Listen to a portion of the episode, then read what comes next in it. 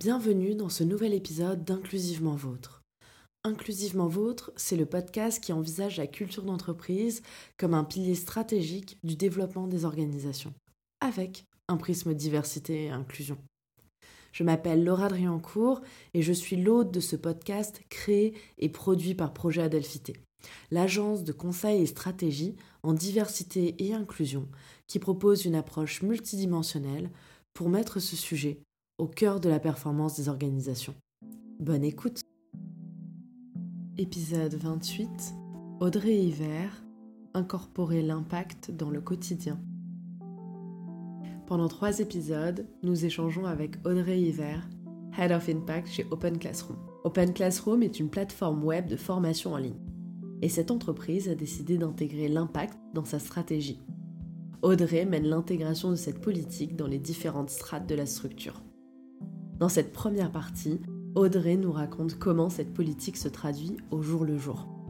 On aborde l'importance de l'exemple par le top management, l'apprentissage quotidien en passant par la mesure de l'inclusion.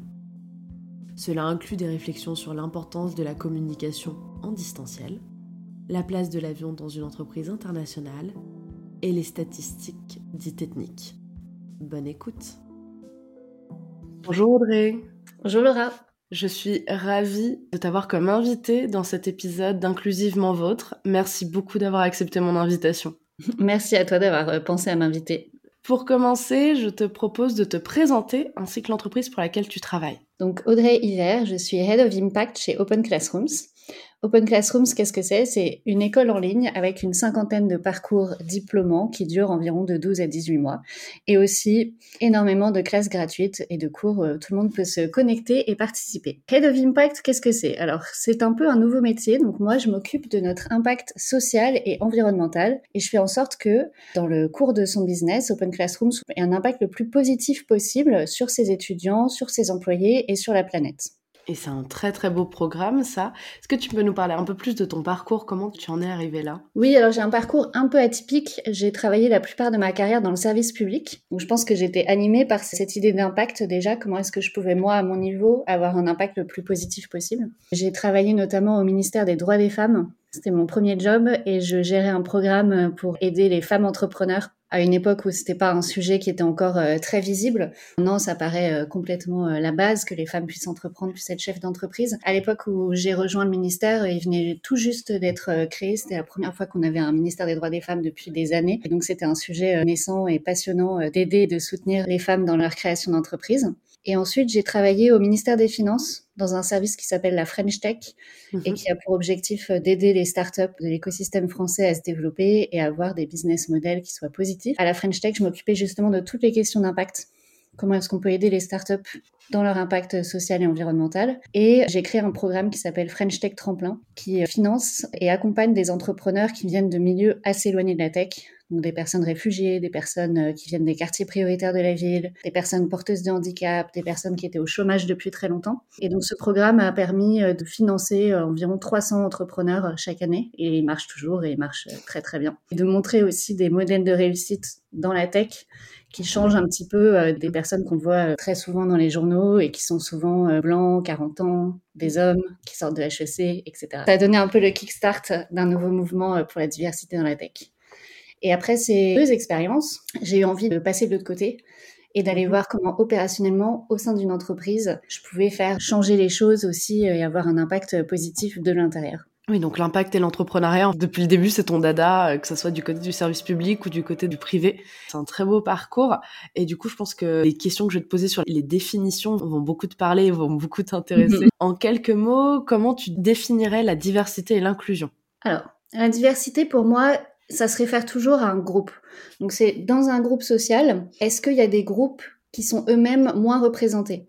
Donc par exemple, moi j'évolue dans l'écosystème de la tech et dans cet écosystème, il y a des groupes sociaux qui sont moins représentés. Par exemple, il y a beaucoup moins de femmes, il y a beaucoup moins de personnes qui viennent d'un milieu social et économique qui soient pas euh, justement euh, grandes écoles, parents qui étaient cadres, plus plus, etc. Il y a beaucoup moins de personnes d'origine étrangère. Voilà, c'est toutes les identités qui sont soit sous-représentées, soit en tout cas pas visibles au sein d'un même groupe. Selon le groupe auquel on se réfère, les types de diversité ils peuvent être très différents. Et ensuite, l'inclusion, c'est un peu le pendant de ça, c'est-à-dire une fois qu'on s'est dit qui étaient les groupes qui étaient sous-représentés, est-ce que ces groupes-là, ils ont accès aux mêmes opportunités? Est-ce qu'ils ont autant la parole que les autres? Est-ce qu'ils peuvent contribuer au groupe de manière qui les mette en valeur, qui correspondent à leurs compétences, qui correspondent à leurs envies? Sur la suivante, en quelques mots, comment tu définirais la culture d'entreprise? Alors, la culture d'entreprise, c'est quelque chose un peu fuyant. Tout le monde aimerait bien pouvoir créer une culture d'entreprise. Pour moi, la culture d'entreprise, c'est le résultat, on va dire, à la fois de politiques et de process qui sont mis en œuvre et de la mise en œuvre en fait de ces politiques. Donc par exemple, si je dis on va avoir une politique d'égalité salariale totale entre les hommes et les femmes, ça suffit pas de l'avoir euh, dit et écrit, il faut que ça soit vraiment mis en œuvre derrière. Si je dis on va avoir une politique sur la parentalité qui va être très égalitaire où on va donner le même congé au père qu'au mère, euh, congé parental c'est très bien, mais est-ce que dans la pratique, c'est mis en œuvre? Est-ce que le fondateur, par exemple, quand il a un enfant, il prend son congé paternité? S'il le fait, et chez nous, notre fondateur l'a fait, il a pris deux mois après la naissance de son premier enfant, ça envoie le signal que oui, c'est OK, c'est pas juste des mots. La culture, pour moi, c'est le résultat de toute cette mise en œuvre et de tous les petits gestes qui montrent les politiques ou les process qu'on répète, ils sont réels. Ils doivent créer euh, cet effet-là qui est le résultat, qui est la culture. C'est vrai que c'est essentiel que le top management montre l'exemple. Chez Projet Delphité, c'est ce qu'on dit régulièrement. Si vous mettez en place des choses, des politiques, il faut vraiment que le top management l'applique parce que sinon, les autres personnes vont se dire, mais pourquoi moi je vais me prendre la tête à le faire, à l'appliquer? Quand parfois c'est des contraintes parce que c'est pas toujours que des choses entre guillemets positives comme un congé euh, parentalité qui, à mon sens, est quelque chose de très positif, mais parfois c'est aussi dire aux gens quand le propos a pas été ok, ce genre de choses. Donc là, c'est plus contraignant. Mais si le top management montre pas l'exemple en reprenant ses propos, en cherchant à évoluer et en reprenant quand il entend des propos qui posent problème, pourquoi les autres s'en mettraient à le faire? J'aime beaucoup également ta définition pour la culture d'entreprise. En lien avec ça, comment pour toi la culture d'entreprise s'articule avec la stratégie d'une organisation? Pour moi, la culture, elle découle de la même chose que la stratégie, c'est-à-dire la vision des dirigeants. Dans mon entreprise, ça veut dire en fait la vision des fondateurs, mhm. mais dans une autre entreprise, c'est est-ce que les dirigeants ont une vraie vision pour où ils veulent emmener leur entreprise? Et si oui, la stratégie et la culture, en fait, elles doivent s'auto-soutenir, elles doivent aller ensemble et l'une doit soutenir le développement de l'autre. Et justement, pour Open Classroom, quels mots-clés tu utiliserais pour définir les valeurs?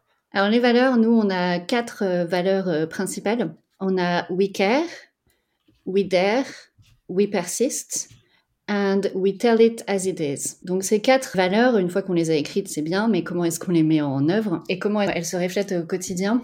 Je pense déjà qu'il y a des équipes, on est quand même une grande entreprise, on est 550, il y a des équipes qui sont plus focalisées sur euh, certaines valeurs dans leur manière de travailler. Et puis on a ce qu'on appelle des Culture Awards, donc c'est comme des cérémonies de récompense une fois par an, où on peut chacun nommer un de nos collègues parce qu'on trouve qu'il reflète bien l'une des valeurs. Donc on va dire par exemple, je trouve que euh, ma collègue Caroline, elle reflète bien euh, We Care parce que j'ai euh, eu justement une absence pour congé maladie, elle a pris euh, une partie de mon rôle et puis à mon retour, elle m'a super bien accueillie. Ça peut être We Dare parce que je trouve que mon manager, il a une idée super innovatrice, il l'a défendue jusqu'au bout. We Persist, c'est la capacité à essayer, à se tromper, à recommencer et en fait à pas abandonner mais à recommencer jusqu'à ce qu'on trouve la bonne euh, solution. Et oui, telle est idée, c'est un peu la culture du feedback. C'est-à-dire être capable de se dire les choses avec bienveillance. C'est pas juste euh, moi je balance des critiques à mes collègues et ou à mon manager, c'est être capable de faire du feedback constructif, régulier et faire en sorte que ça soit utilisé et utile à tous. Donc si on traduit, c'est on prend soin, on ose, on va jusqu'au bout voilà. Et on le dit tel que c'est, avec bienveillance. J'aime beaucoup le fait que tu aies donné directement des exemples pour qu'on comprenne mieux comment ça, se traduisait au jour le jour dans la culture d'Open Classroom. Et toi, en tant que Head of Impact, mhm. comment tu t'assures que ces valeurs se maintiennent au fur et à mesure du développement de l'entreprise? Alors déjà, je pense que c'est pas seulement mon rôle en tant que Head of Impact. Ça doit être le rôle de tous et en particulier des managers, puisque comme on disait tout à l'heure, c'est à eux de montrer l'exemple et d'être cohérents dans toutes les décisions. Donc euh, pour moi, ça c'est un peu une grille critique. On doit toujours avoir sur nos décisions, c'est est-ce qu'elles respectent ces valeurs-là. Je pense qu'il faut beaucoup écrire les choses. On a une culture de l'écrit qui est assez forte. Chez Open Classroom, on utilise Notion, qui est un genre de Wikipédia euh, interne. Il y a des choses qui peuvent paraître hyper logiques pour moi parce que j'ai beaucoup euh, réfléchi au sujet, j'ai beaucoup parlé avec mes pairs. Mais qui sont pas forcément facilement compréhensibles. Il faut écrire, il faut partager, il faut beaucoup euh, communiquer. C'est vrai qu'on a un challenge en étant une entreprise qui grandit rapidement et qui s'internationalise beaucoup. Maintenant, on a une partie de nos employés qui sont aux US une partie qui sont au UK. On a un challenge de communication, donc on a ce qu'on appelle des récrés, parce qu'on est une école. C'est le meeting où il y a toute l'entreprise. Et une fois par mois, il y a la grande récré, euh, qui est aussi un meeting avec toute l'entreprise, mais un peu plus long et on va plus en détail sur des sujets. Et en fait, moi, en tant que Head of Impact, mes sujets sont vraiment euh, pris un peu en fil rouge dans ces réunions et ils reviennent très régulièrement. On fait très régulièrement des communications sur euh, nos différentes initiatives, pourquoi on le fait, comment ça va impliquer les salariés au quotidien. Mon rôle, c'est plus un rôle de transformation de l'entreprise qu'un rôle opérationnel où c'est moi qui gère euh, tous les sujets. L'idée, c'est que c'est pas moi dans mon coin qui fait de l'impact, qui fait des programmes qui ont un impact positif. Mon rôle, c'est plutôt soutenir le déploiement de programmes dans toute l'entreprise et de former tous les employés pour qu'en fait, eux, ils prennent les meilleures décisions au quotidien en ayant en tête tout ce qu'on veut faire sur l'impact social et environnemental. Donc un exemple, ça serait de dire, je suis dans le service IT mhm. et euh, je cherche un fournisseur euh, pour euh, nos serveurs. Bah, quand je vais chercher mon fournisseur, je vais réfléchir à quels sont les serveurs qui sont les plus économes en énergie parce que je sais que par ailleurs, ça va contribuer au plan de réduction de nos émissions carbone. Donc c'est en fait que les gens aient bien en tête nos différentes initiatives et qu'ils sachent comment eux, en fait, dans leurs décisions au quotidien, ils vont pouvoir prendre les bonnes décisions. Parce que moi, Audrey, Head of Impact, j'en sais rien sur les serveurs. C'est pas moi qui ai cette connaissance euh, fine. En revanche, je peux apporter les grilles de lecture, de choix, pour qu'on fasse des choix éduqués. Ce qu'on dit aussi chez Projet Adapté, le but, c'est que les questions de diversité d'inclusion, ou plus généralement de RSE, deviennent des facteurs décisionnels dans les structures. Et ça, c'est un peu le Saint Graal à obtenir. Comment t'as organisé le développement de ça, ces formations? Combien de temps ça t'a pris pour que ça, devienne davantage une évidence à suivre Je suis encore euh, là-dessus. Hein. J'ai plusieurs types euh, d'initiatives, et selon les initiatives, je vais être plus ou moins en opérationnel, ou plus ou moins en, justement, communication, formation, etc. Je m'appuie beaucoup sur notre euh, service communication et sur notre service RH pour tout ça. Et je passe beaucoup de temps avec les différentes équipes. On a certains groupes de discussion qui sont trans entreprises, hein, qui font participer différents types de services autour de sujets qui leur sont communs. La particularité quand même chez nous, c'est que je pense qu'on a un recrutement qui est déjà assez biaisé positivement. C'est-à-dire que les gens qui viennent chez nous, souvent, ils viennent parce qu'on est une entreprise à mission, parce qu'on est une entreprise Bicorp et ils sont déjà intéressés pour participer à ce type d'initiative. Je viens simplement les nourrir avec plus d'infos. Un exemple est que hier, on a présenté une partie de la stratégie carbone. On a présenté notre politique de philanthropie euh, environnementale à l'entreprise. On a présenté ça lors de notre récré, justement. Et directement, on a eu plein de réactions de gens qui nous ont envoyé différentes études, qui ont fait des propositions. Donc, c'est vraiment quelque chose de très vivant et où on voit que les gens de l'entreprise dont c'est pas le métier, ils ont quand même des opinions, ils ont des envies, ils nous proposent des initiatives. Donc c'est des sujets qui sont assez vivants. J'ai l'impression d'entendre un peu l'entreprise de rêve là, dans la démarche, dans la volonté, parce qu'on sait que c'est un travail euh, permanent, que ça ne s'arrête jamais vraiment de se remettre en question là-dessus, qu'on peut toujours euh, s'améliorer, soit parce qu'on part de plus loin de là où on cherche à aller, ou parce qu'il y a toujours de nouvelles recherches, de nouvelles études qui sortent. Il y a aussi les évolutions technologiques qui permettent de réduire son impact. Il y a mhm. quelques années, les couverts en bambou en Europe, c'était pas nécessairement un concept. Et maintenant, ça l'est et ça remplace euh, couverts en plastique. Et voilà, il y a plein d'évolutions euh, comme ça qui se développent et donc qui facilitent le travail des entreprises, même si évidemment les évolutions technologiques, ça ne suffira pas à régler la crise climatique. Il faut vraiment faire un effort euh, global. J'ai l'impression que c'est un peu la démarche dans laquelle vous vous inscrivez, en tout cas dans votre impact sur le social et l'environnemental. Oui, je crois que c'est ça. Et en fait, on pense pas qu'on a toutes les réponses. D'une part, parce que comme tu dis, les choses évoluent assez vite les différentes études, etc. Il faut se tenir au courant. Et d'autre part, parce que c'est des champs qui sont nouveaux et on a tous à apprendre les uns des autres. Moi, je parle beaucoup à mes pairs euh, d'autres entreprises pour savoir euh, ce qui marche chez eux, comment ils font. Parce que pour l'instant, je pense qu'aucun de nous n'a vraiment la solution. On est tous en train d'essayer, euh, de se tromper, de recommencer. C'est beaucoup du test and learn aussi. Dans tout ce qui est impact, on est en train de vraiment découvrir et d'appliquer à plus grande échelle tout ça. Et je pense effectivement que c'est très important de parler entre nous personne qui essaie de développer une expertise euh, sur ces sujets, puisque bah, comme on disait, on apprend tous les jours euh, de nouvelles choses, de comment ça se présente, comment ça s'articule. Et c'est bien d'avoir que sur des entreprises de grande taille, c'est faisable aussi. J'ai enregistré un épisode euh, avec une fondatrice d'une entreprise d'une dizaine de personnes qui disait bah, qu'il y avait quand même plus de facilité de faire ça à l'échelle de 15 personnes, de faire du co-développement, de réfléchir ensemble et mhm. tout. Et donc c'est intéressant parce que vous répondez un peu l'une à l'autre, elle avec son expérience de fondatrice d'une entreprise d'une dizaine de personnes et toi avec ton expérience de Head of Impact d'une entreprise de plus de 500 personnes mhm. qui est encore aussi en croissance, qui va pas s'arrêter à 500 personnes et en plus qui est déjà aussi dans plusieurs pays. Et j'étais curieuse sur vos grandes récré et vos récrés en général, la réunion avec toute l'entreprise.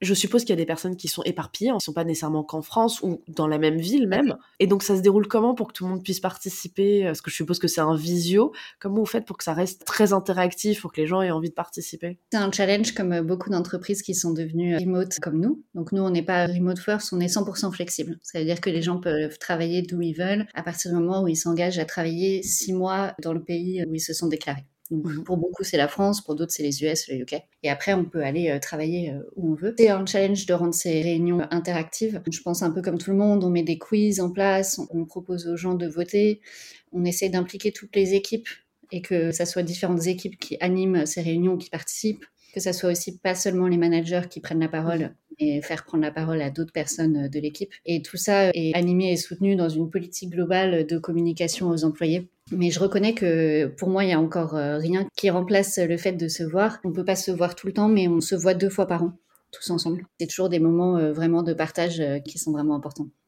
Oui, je me doute qu'il doit y avoir quelque chose de très joyeux aussi à se retrouver deux fois par an, après beaucoup d'échanges via ordinateur, via visio, de se retrouver en réel. parfois, il y a des gens qui se rencontrent pour de vrai, pour la première fois. Ça doit créer une certaine joie de se rencontrer comme ça. On retrouve un peu peut-être la joie des relations épistolaires. C'est exactement ça. Notre dernière réunion, elle était en juin. C'était la classe verte et c'était vraiment une bande d'enfants qui étaient à la campagne et qui jouaient ensemble au ping-pong. Il n'y a même pas d'objectif business. L'idée, c'était vraiment juste d'être ensemble de faire des choses ensemble, de se voir, comme tu dis pour beaucoup de gens, de se rencontrer pour la première fois alors qu'ils travaillent ensemble depuis longtemps. C'est un peu comme après les grandes vacances, euh, on se dit à l'année prochaine et on a hâte de se revoir. Question un peu tricky, tu disais qu'il y avait des gens qui venaient des US, d'autres du UK. Alors le UK, il y a le train pour rejoindre la France. Mais mhm. des US, comment vous faites pour limiter votre impact euh, environnemental à ce niveau-là? Parce que du coup, ils doivent prendre l'avion pour venir. Ouais, c'est une bonne question. Sur notre stratégie carbone, il faut toujours équilibrer entre avoir le système le plus efficace possible, donc il faut faire en sorte que tout le monde puisse participer au travail et puisse être heureux au travail, et le moins carbone intensive. Donc ce qu'on a fait dans notre politique voyage, c'est que on n'a plus le droit par exemple de prendre l'avion s'il y a des alternatives en train de moins de 5 heures. Par exemple si vous venez de je sais pas Toulouse, Toulon, etc. en revanche pour ceux qui viennent des US, alors on le fait euh, deux fois par an justement, où il peut y avoir euh, d'autres raisons de venir euh, pour des choses importantes, mais c'est pas quelque chose qui est très important dans notre bilan carbone au global. Et on veille vraiment à ce que notre bilan carbone il soit équilibré entre le bien-être des salariés qui ont quand même besoin de se voir et de se déplacer parfois, et ce qui est rationnel en termes de dépenses carbone.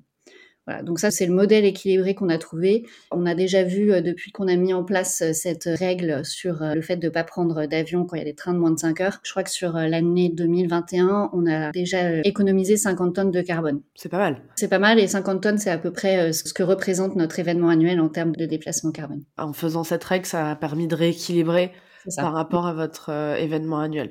Donc au final, effectivement, ça se compense. Merci beaucoup d'avoir répondu à cette question. Par rapport à vos valeurs, comment toi tu les appliques dans ton travail au jour le jour? Pour moi, c'est presque le plus facile parce que les sujets d'impact, c'est des sujets où à la fois le we care nous tient à cœur, c'est évident.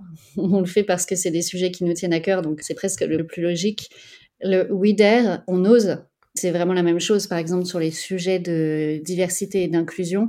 On a eu une approche vraiment un peu militante. on s'est dit euh, comment est-ce que notre politique interne peut participer aussi à faire évoluer euh, les pratiques de l'écosystème de la tech en général. Et donc euh, là-dessus, on est allé sur une initiative un peu différente puisqu'on a choisi de faire une grande enquête sur l'inclusion et la diversité au sein de notre entreprise où on a posé des questions aux gens comme quelle est votre couleur de peau, quelle est votre orientation sexuelle, vraiment des sujets qui sont un peu tabous.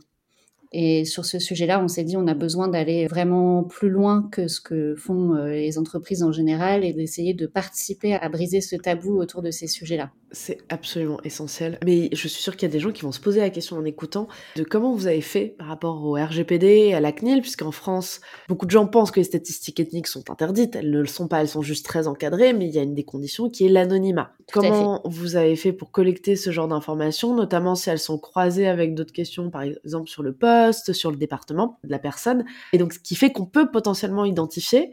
Donc, autant quand les réponses sont externalisées, ça peut le faire parce que du coup, c'est quelqu'un d'autre qui fait l'analyse comme nous, ce qu'on propose chez Projet Adelphité, ça protège nos clients euh, lorsqu'on fait l'audit. Mais vous, en interne, comment vous avez fait pour justement euh, vous assurer de cet anonymat, de protéger vos salariés et également l'entreprise au niveau légal. On a utilisé un prestataire extérieur qui nous a aidés sur cette enquête et qui a recueilli les données. Donc moi, par exemple, je n'ai jamais eu accès aux données. Personne chez Open Classrooms n'a eu accès à ces données. Le prestataire avec qui on travaillait, qui était euh, Mosaic RH, nous a rendu des données euh, donc qui étaient totalement anonymes, regroupées. Donc on ne pouvait rien savoir tant qu'il n'y avait pas un groupe euh, de au moins 10 personnes dans l'échantillon. Donc ça permettait effectivement de n'avoir les infos que pour des personnes qu'on ne pourrait pas identifier. Qu'est-ce que ça veut dire? Ça veut dire que s'il y a une personne, par exemple, qui est manager dans l'équipe RH et qui dit je ne me considère pas comme hétéro, on va pas avoir cette info parce que il y aura peut-être qu'une personne qui aura répondu ça qui est manager dans l'équipe RH.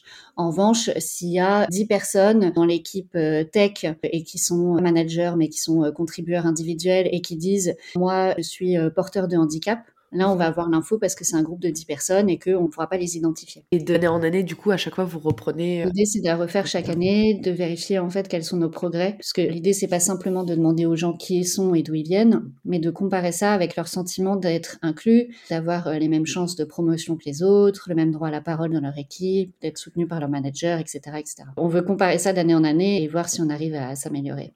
Oui, c'est le but. Et donc, c'est en comptant qu'on peut savoir euh, si on s'améliore ou pas. Si on compte pas, c'est un peu compliqué de faire le bilan, justement. Open Classroom est un excellent exemple d'entreprise qui a intégré l'impact à sa prise de décision quotidienne. Ce fut passionnant d'échanger avec Audrey, car notre conversation montre que c'est possible et propose plein d'idées à appliquer dans les entreprises. Cela rappelle aussi que c'est un travail permanent, qu'il s'agit de tester des idées, mesurer leur impact et voir si elles sont efficaces pour l'objectif recherché. La semaine prochaine, dans la deuxième partie de notre échange, Audrey nous raconte les implications du test and learn permanent s'agissant de l'impact dans une structure avec plusieurs centaines de salariés. Nous espérons que cet épisode vous a plu. Vous pouvez nous retrouver sur toutes les plateformes d'écoute, mais aussi sur le site www.projet-du-milieu adelphité.com ainsi que sur la page LinkedIn et Instagram de Projet Adelphité. Tous vos likes, partages, commentaires sur toutes les plateformes d'écoute, ainsi que vos 5 étoiles sur Apple Podcast soutiennent notre travail. À très bientôt pour un nouvel épisode d'Inclusivement Vôtre.